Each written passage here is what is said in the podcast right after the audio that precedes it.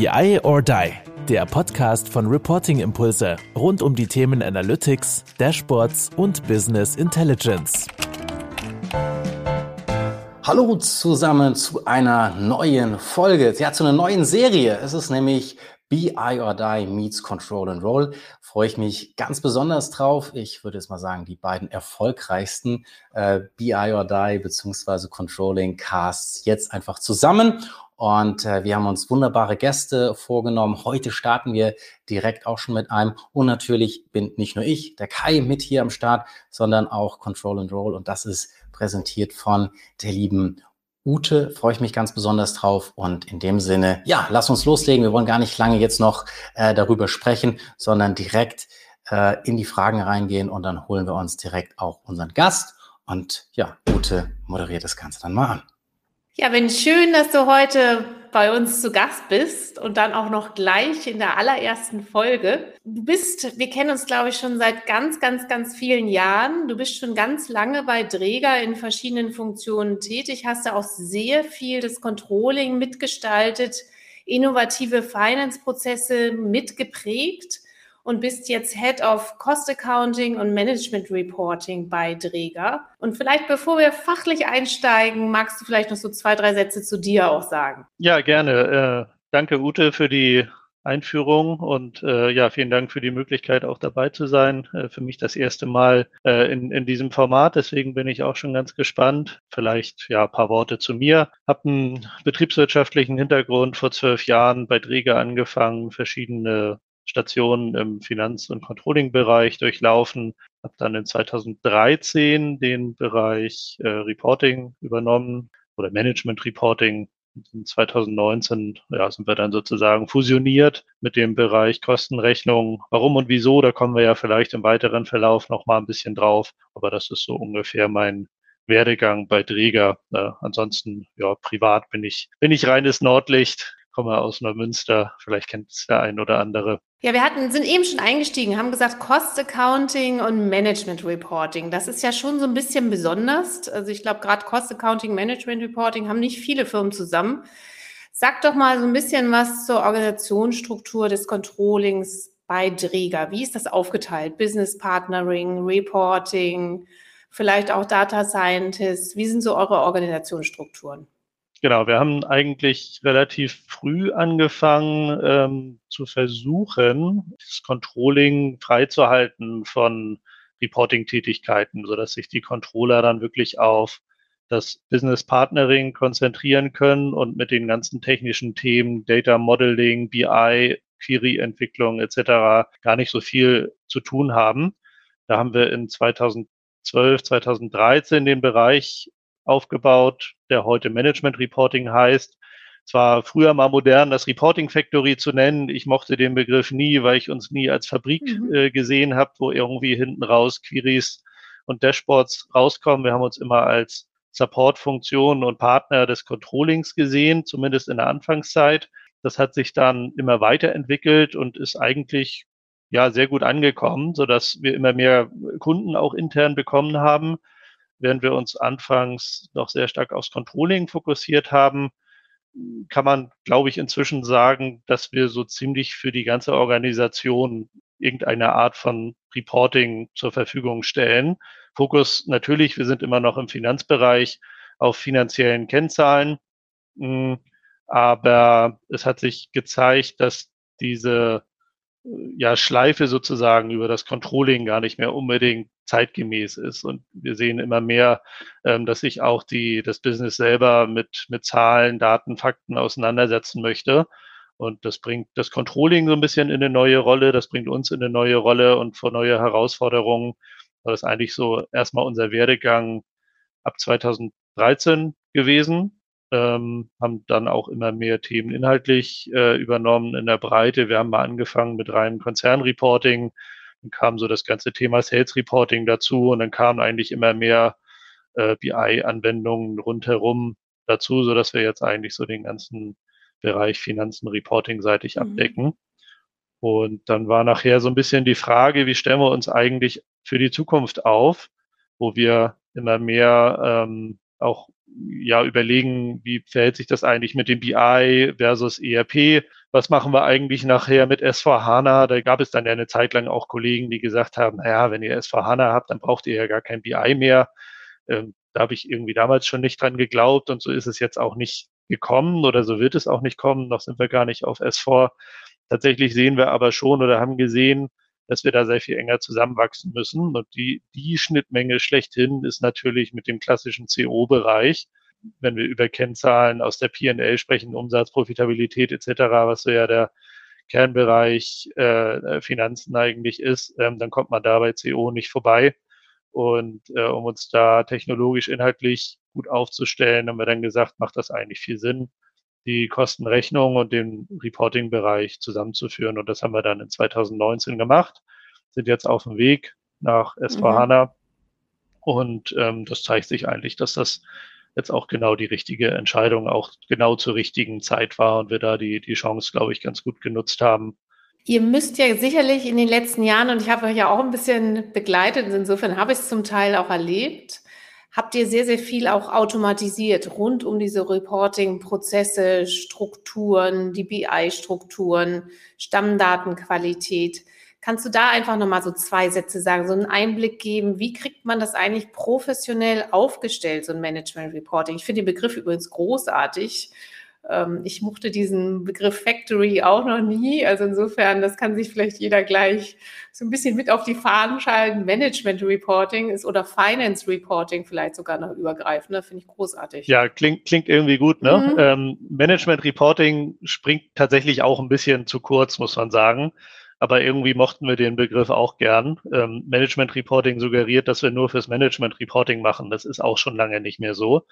Ähm, tatsächlich ähm, kann theoretisch bei uns jeder anklopfen und sagen, ich habe irgendwie einen Bedarf nach Zahlen, Daten, Fakten und in der Regel bekommen wir das dann auch erfüllt. Hm, ja, Thema äh, Datenqualität, ähm, äh, Stammdaten, Prozesse. Ähm, also ich finde, Datenqualität das ist immer ein schwieriges Wort. Was ist denn Datenqualität? Die meisten Datenqualitätsthemen, die wir sehen, die können auch mal Stammdatenthemen sein, ja, wo mal irgendwie was falsch zugeordnet ist, klar.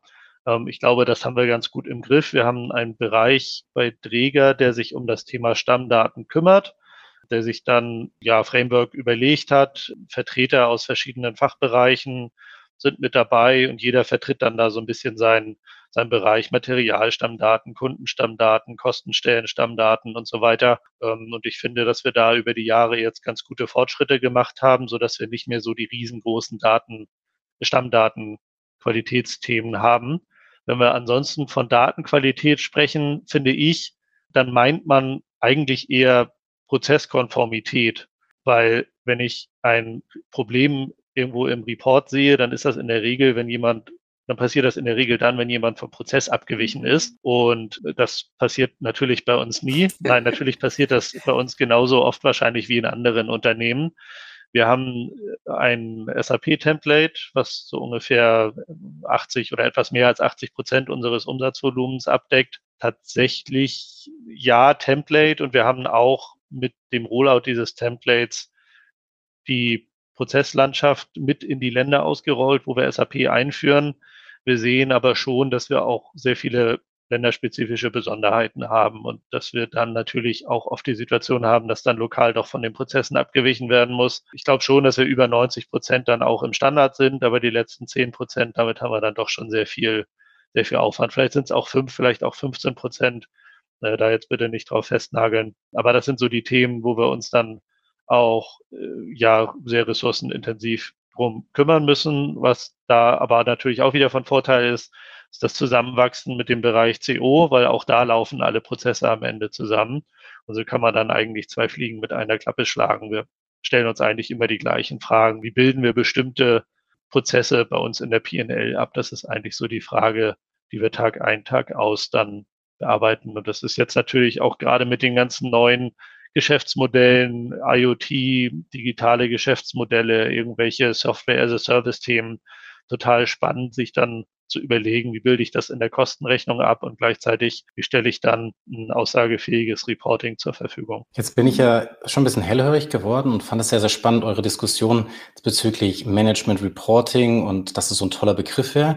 Wir heißen ja Reporting-Impulse. Ich immer so, oh Gott, Reporting-Impulse war mal ganz nett, aber am Ende des Tages sprechen ja jetzt sehr viele von Self-Service, Analytics, Dashboarding, whatever. Also ist das ja aus meiner Sicht oder bei vielen unseren Kunden schon fast wieder ein, ein altertümlicher Begriff und ihr habt den jetzt wieder sehr, sehr positiv äh, bewertet. Das fand ich erstmal ähm, sehr, sehr schön. Du hast ja mit S4HANA ja dann auch schon ein Stück weit äh, die Backend-Technologie angesprochen. Ähm, magst du da vielleicht auch nochmal in die Richtung oder vielleicht auch nochmal die Namensgebung, wenn du natürlich was da, dazu sagen möchtest oder ob ihr da auch mal Richtung BICC oder ähnliches äh, nachgedacht hast bezüglich der Organisation. Aber vielleicht auch nochmal Frontend, seid ihr da komplett auf einem SAP-Stack unterwegs oder äh, welche Besonderheiten äh, bringt ihr da noch mit? Genau, vielleicht fangen wir mal mit dem mit der Frage nach dem Namen an. Also Impulse fand ich übrigens immer gut äh, und das war ja der Zeit voraus. Also heute sagt man ja immer, also ich gebe den, heute sagt man ja nicht mehr, ich gebe dir mal einen Tipp, sondern ich gebe dir mal einen Impuls. Also es gibt Kollegen bei uns im Unternehmen, die sagen die ganze Zeit nur mal so als Impuls, düdüdüd, ne, dann dann erzähle ich dir mal was. Das das äh, kommt dann auch gleich immer ganz anders rüber. Also wir haben schon auch über andere Namen nachgedacht. Also so BI Competence Center, das stand schon auch mal irgendwie im Raum. Da war dann das Problem, dass wir ja nicht das gesamte BI abdecken und dann hat man irgendwie so eine so einen Namenskonflikt da mit dem äh, IT-Team BI und ähm, ja, irgendwie kam dann das am Ende raus. Also ich glaube jetzt nicht, das war das war jetzt kein kein wissenschaftlich fundierter und auch nicht demokratischer basisdemokratischer Prozess. Am Ende haben wir den Namen dann einfach festgelegt. Und das, Aber ihr äh, könnt ihn doch gut verheiraten gut. hier. Das Management Reporting gibt Impulse. Dann sind alle Bestandteile ja, genau. drin hier. Ja, also ein, ein Grund, warum wir uns so genannt haben, war auch der Name vorher, war Reporting Platforms und Infrastructure. Der Vorteil war, man konnte das sehr gut abkürzen. Wir hießen dann immer RPI. Der Nachteil war, das war ein sehr technischer Begriff und ähm, damit konnten dann viele nichts anfangen. Und das war einer der Anlässe, warum wir uns dann auch damals mal umbenannt haben. Ja, auch ich sag mal, für das interne Branding ist ja manchmal so ein Name, also äh, ja, es klingt so labidar, aber man muss ja trotzdem, auch wenn es jetzt vielleicht nicht mehr der 100% treffende ist, genauso vielleicht wie auch Reporting-Impulse jetzt nicht mehr 100% trifft, du hast halt einfach eine Assoziation damit und du hast dieses Branding in diese Richtung geschaffen und, und das ist ja auch genau. intern genauso wichtig. Ja, ja. Und ja, dann vielleicht äh, so ein bisschen zur, zur technischen Frage. Ähm, also wir sind kein, keine SAP-Only-Company. Mhm. Also wir haben, wie gesagt, ein relativ großes SAP-Template, also ERP, das wir im nächsten Jahr auf S4HANA konvertieren werden. Also wir sind jetzt auf dem Vorgänger, ich glaube technisch heißt das irgendwie ECC. Ich sage immer R3, das ist ja so das, was landläufig, ne? aber ähm, da bin ich dann fachlich auch, glaube ich, dann nicht der Richtige. Äh, BI-seitig sind wir zum riesengroßen Teil auch auf SAP unterwegs mit dem ja mehr oder weniger ganzen Portfolio, was SAP auch im Angebot hat. Also von Analysis for Office, äh, auch noch Lumira, aber jetzt weniger werdend und jetzt seit ein, zwei Jahren dann auch in der SAP Analytics Cloud, mhm. ähm, was dann sicherlich also für alles, was Dashboarding ist, dann die Zukunft wird und ähm, bei der Planung sind wir auch noch auf einer relativ alten Lösung. Das wird sicherlich dann zukünftig auch in die SAC reingehen. Cool, jetzt will ich natürlich auch nicht nur auf der Technik rumhacken. Also das war jetzt gar nicht so, dass du jetzt nur die, die, die technischen, aber ich glaube, ihr werdet sicherlich ja auch merken, äh, obwohl es an der einen oder anderen Stelle technologische Entwicklungen gibt, dass trotzdem ja auch noch mehr dran hängt. Und da habe ich jetzt auch mal so ein, so ein kleines Zwischenfazit von dir jetzt auch gelesen, hierzu zu One Finance, wo du das hier hast auch anklingen lassen. Also das ist nicht nur rein, okay, wir müssen da technologisch aufrüsten, sondern wir müssen da ja auch vom Mindset und, und so weiter ja auch das eine oder andere machen. Und vielleicht kannst du da, das fand ich nämlich auch sehr, sehr spannend, den, den Gedanken, den du in diese Richtung formuliert. Ja, tatsächlich ja, ist es ja so, dass wir auf der einen Seite hier gerade einen großen Change haben, weil wir uns an die Welten gegenseitig gewöhnen müssen, also ERP und BI vor allen Dingen. Das ist, glaube ich, das, was du ansprichst, wenn ich das jetzt so richtig interpretiere. Der klassische ja, Kostenrechner, wenn man das mal so sagen will, war eben vorwiegend im ERP unterwegs, kennt seine Transaktionen, die ich im Wesentlichen dann gar nicht kenne, aber ist dann eben in der SAP GUI unterwegs und der BI, BIler, der kennt dann eben seine Tools, ob das nun Analysis for Office oder auch Power BI oder wie auch immer ist, ist es ist auch egal, ob es SAP ist oder nicht. Ähm, ich, ich glaube, am Ende ähm, hat jedes Tool so seine Vor- und Nachteile. Hm, aber äh, alles, alles kann kein Tool.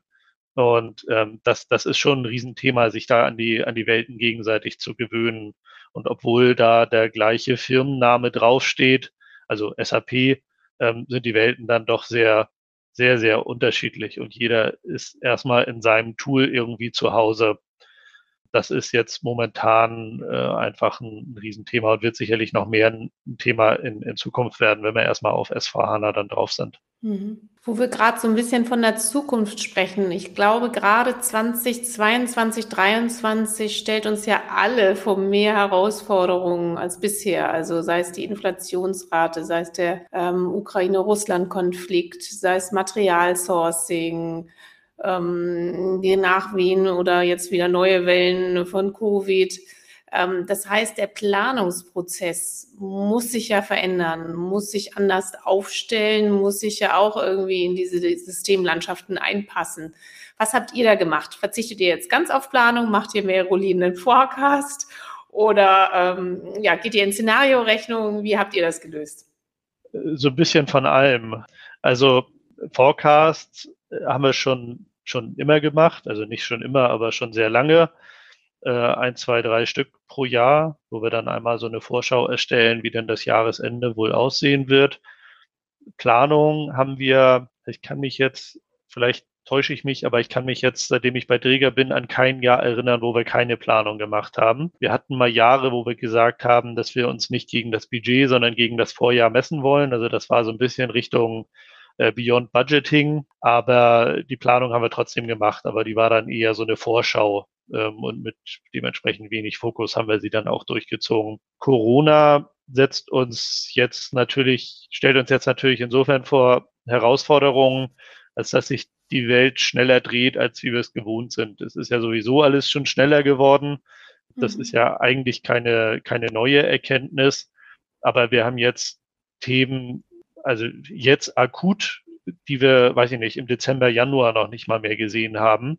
Ähm, und da rede ich jetzt gar nicht nur von ähm, den Themen in, in Russland und Ukraine, sondern auch einfach generell, du hattest ja einige Sachen schon angesprochen, Materialpreise, Materialverfügbarkeit, generell das Thema Einkaufskosten, das ganze Thema Logistik, Corona sowieso. Und ähm, wir sind dann dazu ja zumindest mit einigen Produkten auch noch in einem Markt unterwegs, wo wir sehr stark von politischen Entscheidungen abhängen. Also zum Beispiel stellen wir ja äh, Masken her, die eben so auch als Alltags also diese typischen Alltagsmasken nicht, aber so diese FFPs stellen wir her, da steht und fällt das, der Bedarf dann natürlich damit, ob die Regierung gerade sagt, es gibt gerade Maskenpflicht oder nicht. Dann haben wir eine Zeit lang Antigentests hergestellt, Beatmungsgeräte, damit sind wir ja 2020 auch äh, in der Presse gewesen. Naja, und so sind eben ganz viele Themen, wo wir sehr stark auch von der Politik abhängen und die müssen wir natürlich irgendwie alle verarbeiten.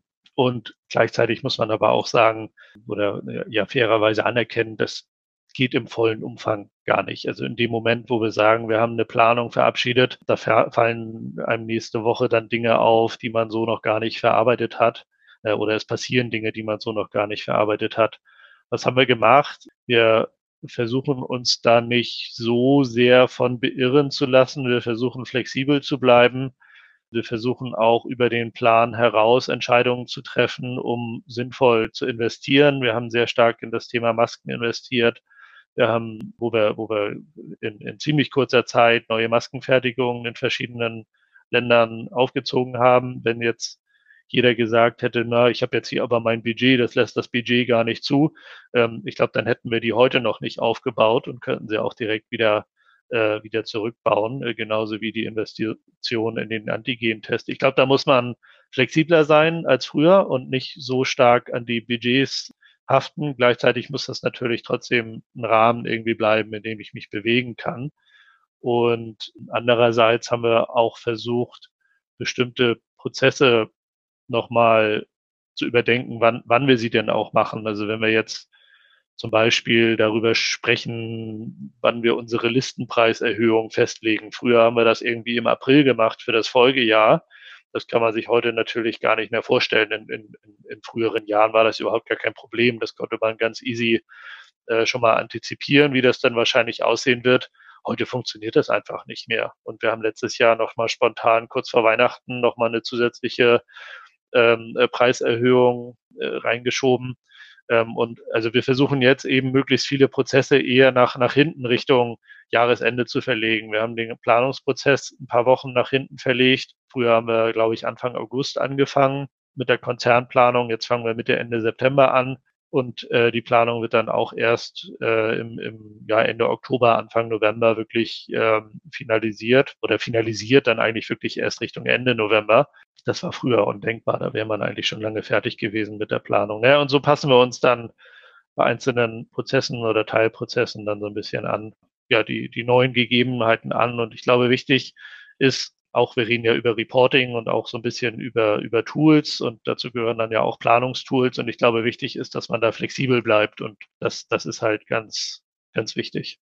Diese Flexibilität mhm. und dieses Agile und das auf neue Situationen anpassen, wird ja oftmals auch so ein bisschen mit Self-Service gleichgesetzt. Also, dass okay, wenn dann jeder, sag ich mal, Self-Service hat oder wenn das irgendwie weltweit ausgerollt ist und jeder dann mal schnell äh, sich die Sachen hier und da zusammenklicken kann, dass dann ja auch, sag ich mal, datengetriebene, bessere Entscheidungen getroffen werden können. Ähm, wie ist da so eure Erfahrung mit äh, Self-Service oder wie seid ihr insgesamt, habt ihr das aufgebaut oder damit umgegangen? Mhm. Also, wir versuchen ähm, und das hat sich ganz stark gewandelt. Also ich hatte ja vorhin über unsere internen Kunden gesprochen. Ne? Während die früher nur Controller waren, sind das jetzt eigentlich alle. Und ähm, das ist eigentlich schon die kurze Antwort darauf. Also wir versuchen schon, dass jeder bei Träger im Rahmen dessen, was sinnvoll und möglich ist, muss man natürlich immer dazu sagen, auch die Daten bekommen soll, die er für seine Arbeit braucht. Also natürlich haben wir auch Berechtigungskonzepte und natürlich haben wir auch Einschränkungen, ich weiß nicht, ob wir da besonders lax sind gegenüber anderen Unternehmen, wahrscheinlich nicht, ähm, aber wir haben schon äh, ein paar tausend User insgesamt auf unserem BI und ich glaube, das ist in der Menge schon eher mhm. ungewöhnlich. Und wir versuchen dann eben nicht das Controlling zum Bottleneck werden zu lassen, sondern ähm, ja, enablen, wie das so schön heißt, äh, unsere BI-Community selber mit den Daten zu arbeiten, was auch nicht immer leicht ist, weil nicht immer alle Daten selbsterklärend sind. Und wie macht ihr das? Macht ihr das mit Videos oder Schulungen oder wie geht ihr daran? Videos, ja, auch. Also wir haben in diesem Jahr ein oder letztes und dieses Jahr ein Trainingskonzept erarbeitet. Äh, from Zero to Hero nennen wir das. Es läuft so in mehreren Stufen, wo man, wo man einsteigen kann. Das geht dann letztlich los mit ja einfachen Grundlagen. Was ist überhaupt BI und wie funktioniert das mit den Stammdaten bei Träger und, und solche Themen? Und das ist eine Kombination von Medien. Also wir arbeiten mit verschiedenen Lernplattformen, wir arbeiten mit selbst erstellten Inhalten, wir arbeiten mit Content von SAP. Und ähm, so kann man eigentlich, also eigentlich kann sich jeder schon mal ohne, dass irgendjemand eine, eine, eine One-on-One-Schulung macht, schon mal relativ gut ausbilden bei uns. Ähm, das ist so der, der eine Part. Und der andere Part ist natürlich, dass man entsprechende Tools, Dashboards zur Verfügung stellt, die dann auch ja mit überschaubarem Einarbeitungsaufwand genutzt werden können. Also ich will nicht sagen, dass sie selbsterklärend sind. Ja, das sind manche sicherlich auch, aber im, im Großen und Ganzen, die, die, die Eintrittsbarriere, die muss möglichst klein sein. So würde ich es mal formulieren. Aber ich glaube, das ist ein extrem wichtiger Punkt, nämlich diese zwei äh, Bausteine, die du letztendlich angeschrieben hast. Zum einen zu sagen, ich muss irgendwo vielleicht auch als Einheit gewisse Sachen zur Verfügung stellen, also das Dashboards angesprochen, die dann wirklich möglichst einfach mit einer möglichst niedrigen Hürde ja auch konsumiert werden können. Da sprechen ja dann manche schon von Self-Service, weil man da so ein bisschen interaktiv äh, das bedienen kann, aber dass eben auch eine gewisse Basis da ist, wo ich konsumieren kann und eben der andere Baustein, dieses Enablement. Ich biete letztendlich Möglichkeiten, sich selbst aufzubilden, um dann sozusagen noch mehr aus diesen Daten,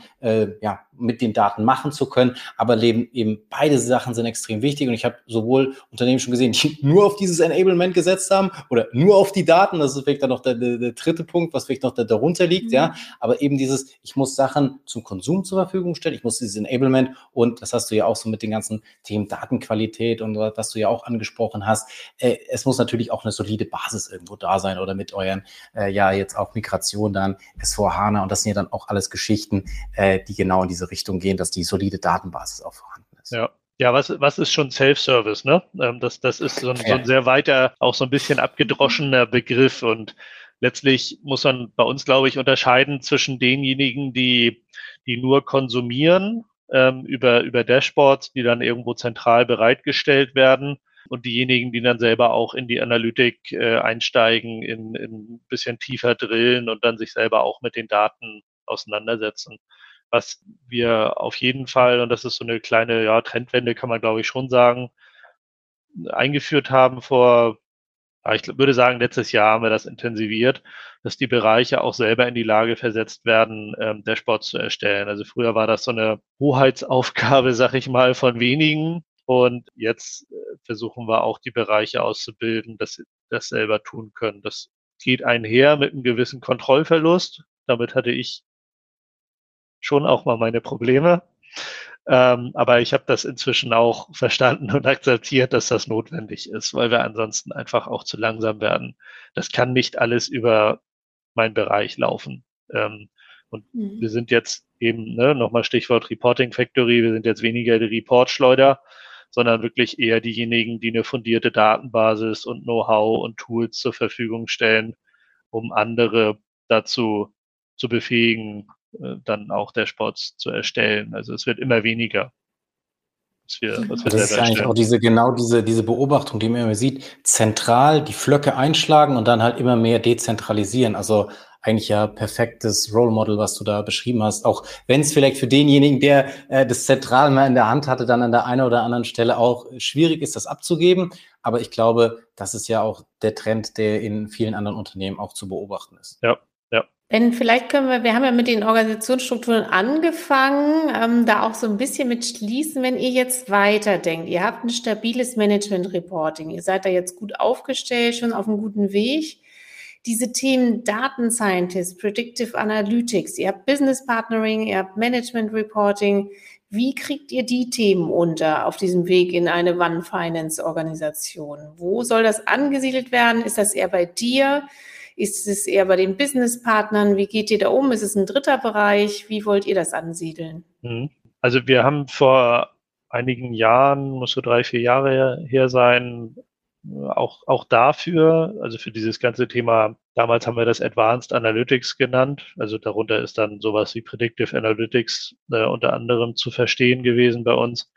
Ähm, eine Trainingsinitiative gestartet und haben gesagt, wir wollen mal Leute bei Dräger ausbilden in dem Bereich. Wir wussten, dass es schon bei uns in der, in der Grundlagenentwicklung gibt, Kollegen gibt, die sich auch äh, tatsächlich Data Scientists nennen. Also das sind dann wirklich ja, studierte Mathematiker zum Beispiel, ähm, die dann den ganzen Tag auch nichts anderes machen, denn äh, ja, Machine Learning äh, steckt zum Beispiel auch in unseren Geräten drin. Also das heißt, wir haben auch abseits von BI und Finance da durchaus einen Bedarf an so einem Know-how. Mhm. Und haben dann so ein bisschen gemeinsam geguckt, wie können wir unsere ja, speziell Finanzorganisationen ausbilden. Da haben dann ich schätze mal so 25 bis 35 Leute so irgendwie ungefähr tatsächlich verschiedene Kurse mal durchgemacht. Wir hatten ja selber auch noch keine Erfahrung damit. Haben dann so über verschiedene Lernplattformen, Coursera und Udacity und ich weiß nicht, wie sie alle heißen, Kurse besuchen lassen. Und ja, einige, bei einigen ist das auch hängen geblieben. Einige haben das irgendwo im Hinterkopf abgespeichert und vielleicht kommt das irgendwann nochmal wieder. Aber es gibt so ein paar Leute, die sich da wirklich jetzt auch ein bisschen intensiver mit beschäftigen und ein paar Dinge sind auch daraus entstanden. Also wir haben in manchen Bereichen, das sind jetzt eher kleine Bereiche, also nicht überbewerten bitte, aber zum Beispiel automatisierte Kostenforecasts erstellt. Also die, die kommen dann wirklich aus der Maschine. Wir haben uns mal versucht an dem Thema Umsatzforecast. Die Ergebnisse waren nicht so gut. Jetzt kommt das Thema nochmal wieder hoch, so im ganzen Kontext Warenkorbanalyse. Na, Kunde, der äh, einen Hammer kauft, kauft auch einen Nagel und, und solche Dinge. Ähm, also da gibt es verschiedene Anwendungsfälle. Wir haben das momentan noch nicht oder bisher ist unser Weg, das nicht zentral zu steuern oder zu organisieren, sondern eher im Sinne von, von Leuchtturmen, Kollegen, Leuchttürmen, Kollegen auszubilden, die sich damit gut auskennen. Plus, wir wissen und haben den Vorteil, dass wir eben ein paar Kollegen in der Grundlagenentwicklung haben, die man dann eben nochmal als Experten dazuziehen kann. Daraus hat sich auch so eine kleine Gruppe entwickelt, Data Lab nennen die sich, die eben genau solche Services anbieten. Das setzt sich dann zusammen aus eben diesen Kollegen plus bisschen BI-Know-how. Wir sind ab und zu mal mit dabei aus meinem Team und versuchen das dann eher über die informelle Schiene äh, zu lösen. Mhm. Dann werden wir das mal die nächste Zeit beobachten. Ja, ich auch. Aber ich glaube, das ist ja auch genau dieser, dieser Vorteil, eben nicht zu sagen, okay, wir setzen uns da jetzt die große Strategie und schmeißen nur mit, mit irgendwelchen Begrifflichkeiten um uns rum, sondern ihr setzt da auf die Leute. Das finde ich erstmal sehr gut, weil ihr sagt, okay, dieses Know-how kann ich mir vielleicht an der einen oder anderen Stelle aneignen, aber ich habe ja auch ein Business-Know-how, was die Leute vielleicht auch schon haben und dann an ein oder anderen Stelle einfach mal auszubringen und zu überlegen, okay, bringt es uns weiter, bringt uns was, okay, jetzt haben wir das mal in Bezug auf Umsatzforecasting aus ausprobiert. Da hat es jetzt nicht so eingeschlagen, dann machen wir das wieder an anderen Stellen. Aber das ist ja auch dieses nicht zu sehr drauf versteifen, nicht zu hoch hängen, sondern einfach, hey, wir probieren das einfach mal aus und wir vertrauen auch den Leuten und enablen die oder geben denen mehr Know-how, finde ich ähm, auch als Organisation extrem, extrem stark. Ja. Ja. ja, bei uns der Klassiker so zum Schluss ist immer, dass die gute Fee kommt. Aha. Und ähm, wenn du jetzt einen Wunsch frei hättest, die Management Reporting Impulse Fee kommt, ähm, was würdest du dir ähm, wünschen für Oha. die Zukunft fürs Reporting? Jetzt muss ich ja aufpassen, was ich mir wünsche. Ne? Also ich glaube, wenn ich so gucke, was für Herausforderungen wir haben, dann, dann ist das große Thema, also was, was die Tools können, das ist heute schon alles ziemlich gut. Das, das große Thema ist wirklich, wie klappt das mit der Kultur, wie klappt das mit dem Mindset? Und ich habe da gar keinen konkreten Wunsch den, den kann ich jetzt gerade tatsächlich gar nicht formulieren, aber ich glaube, das ist so die viel größere Baustelle an dem Thema und auch zu überlegen, wie entwickeln sich da eigentlich die Rollen. Das ist so auch das, was mich interessiert. Ne? Wie entwickelt sich, wir haben jetzt auch wenig über die Rollen des Controllings gesprochen, das wäre nochmal so ein separaten Podcast wert. Das sind so Themen, die, die interessant sind und ähm, wo wir, glaube ich, große Fortschritte machen können. Wir laden dich gerne nochmal wieder ein, kein Problem. Nein, aber absolut. Ich glaube, das ist dieses Thema Datenkultur. Ich habe da auch schon mal eine Serie dazu gemacht, was ja viele Unternehmen wirklich auch bewegt, weil wir, glaube ich, zum einen feststellen, Technologie ist schon sehr, sehr weit und wir kriegen auch diese ganzen Themen Datenqualität, Prozesskonformität, was du auch alles angesprochen hast. Auch da werden wir immer besser. Auch da haben wir immer mehr äh, ja, Learnings, aber am Ende des Tages sind es die Menschen vor Ort oder in den Unternehmen, die den Unterschied machen. Und da fand ich eigentlich viele Ansätze von euch extrem äh, smart, zu sagen, wir setzen, allein, dass du schaust, du bist schon so lange in dem Unternehmen, also das spricht ja auch schon ein Stück weit für Träger oder dass hier, wir bilden die Leute aus, dass die mal ausprobieren dürfen und, und solche Sachen. Also es ist ja vieles, oder wir enablen die anderen, wir wollen es nicht nur zentral, sondern wir wollen es dezentralisieren, damit auch andere, sag ich mal, an den Daten ähm, ja, sich, sich irgendwie bereichern können, in Anführungsstrichen, oder bessere Entscheidungen daraus ableiten können. Und das ist ja schon viel, was man wahrscheinlich unter so einer Datenkultur auch, auch fassen würde. Und viele natürlich kleine Bausteine auch, äh, die man da immer wieder fasst. Und das ist halt einfach ein Weg. Das ist wie bei der Datenqualität, der wird auch nie zu Ende sein. Man wird auch nie sagen, okay, jetzt bin ich äh, perfekt in Bezug auf die Datenkultur aufgestellt, sondern dieses kontinuierliche, auch da an der Stelle mal auf, Sicht fliegen oder wie du auch gesagt hast, naja, wir mussten aber wieder Sachen anpassen oder viel auch jetzt was politisch oder so die, die, die, die große globalen, äh, ja, politischen Entscheidungen, die ja dann auch Einfluss auf euch, wo ihr gesagt okay, wir mussten auf dem Forecasting anpassen, die Planung sind jetzt viel mehr nach hinten auch äh, stärker äh, gerutscht und das eben anzupassen. Und äh, von dem her schöne, schöne Dinge, die ihr da gesehen habt. Ja, ich glaube, einen Aspekt möchte ich da noch ergänzen, weil ich glaube, was ich auch ganz stark erlebe, dass das mobile Arbeiten, agile Teams erfordert auch ganz, ganz viel Führungskultur zurzeit und Veränderung und Change-Prozess. Und ich glaube, das wirklich zu begleiten, auch in einer Abteilung Management Reporting, wo man eben sagt, ich muss viel kommunizieren mit den Leuten, ich enable die Fachbereiche. Das hat nichts mehr mit einer Reporting Factory zu tun, sondern es ist ja wirklich eigentlich eine Prozessbegleitung des Themas Reporting. Und das in einem agilen Umfeld und in einem sehr mobilen Umfeld jetzt zu schaffen, ich glaube, das sind wirklich Herausforderungen für die Zukunft, die sicherlich sich auch nochmal lohnen, zukünftig im Podcast noch näher unter die Lupe zu nehmen. Absolut. Und deswegen, damit wir irgendwann dann aber auch diesen Podcast abschließen äh, und äh, wir könnten wahrscheinlich noch sehr, sehr lange mit dir, lieber Ben, ja auch äh, sprechen. Wir wollen uns natürlich ganz, ganz herzlich bedanken für die ganzen Insights, die du uns gegeben hast. Äh, war ja wie auch bei allen anderen äh, spontan die Fragen, die du gestellt bekommen hast, äh, wie ich finde, ähm, sehr, sehr cool auch beantwortet hast. Und äh, ganz zum Schluss sagen wir, ja, ich sage von unserer Seite äh, von BI or Die, von Control and Roll, äh, wahrscheinlich genauso ein, ein, herzliches Dankeschön. Und deswegen, ja, die allerletzten Worte sozusagen in dieser Session hat natürlich immer unser Gast. Von dem her darfst du jetzt nochmal tun und lassen, was du möchtest.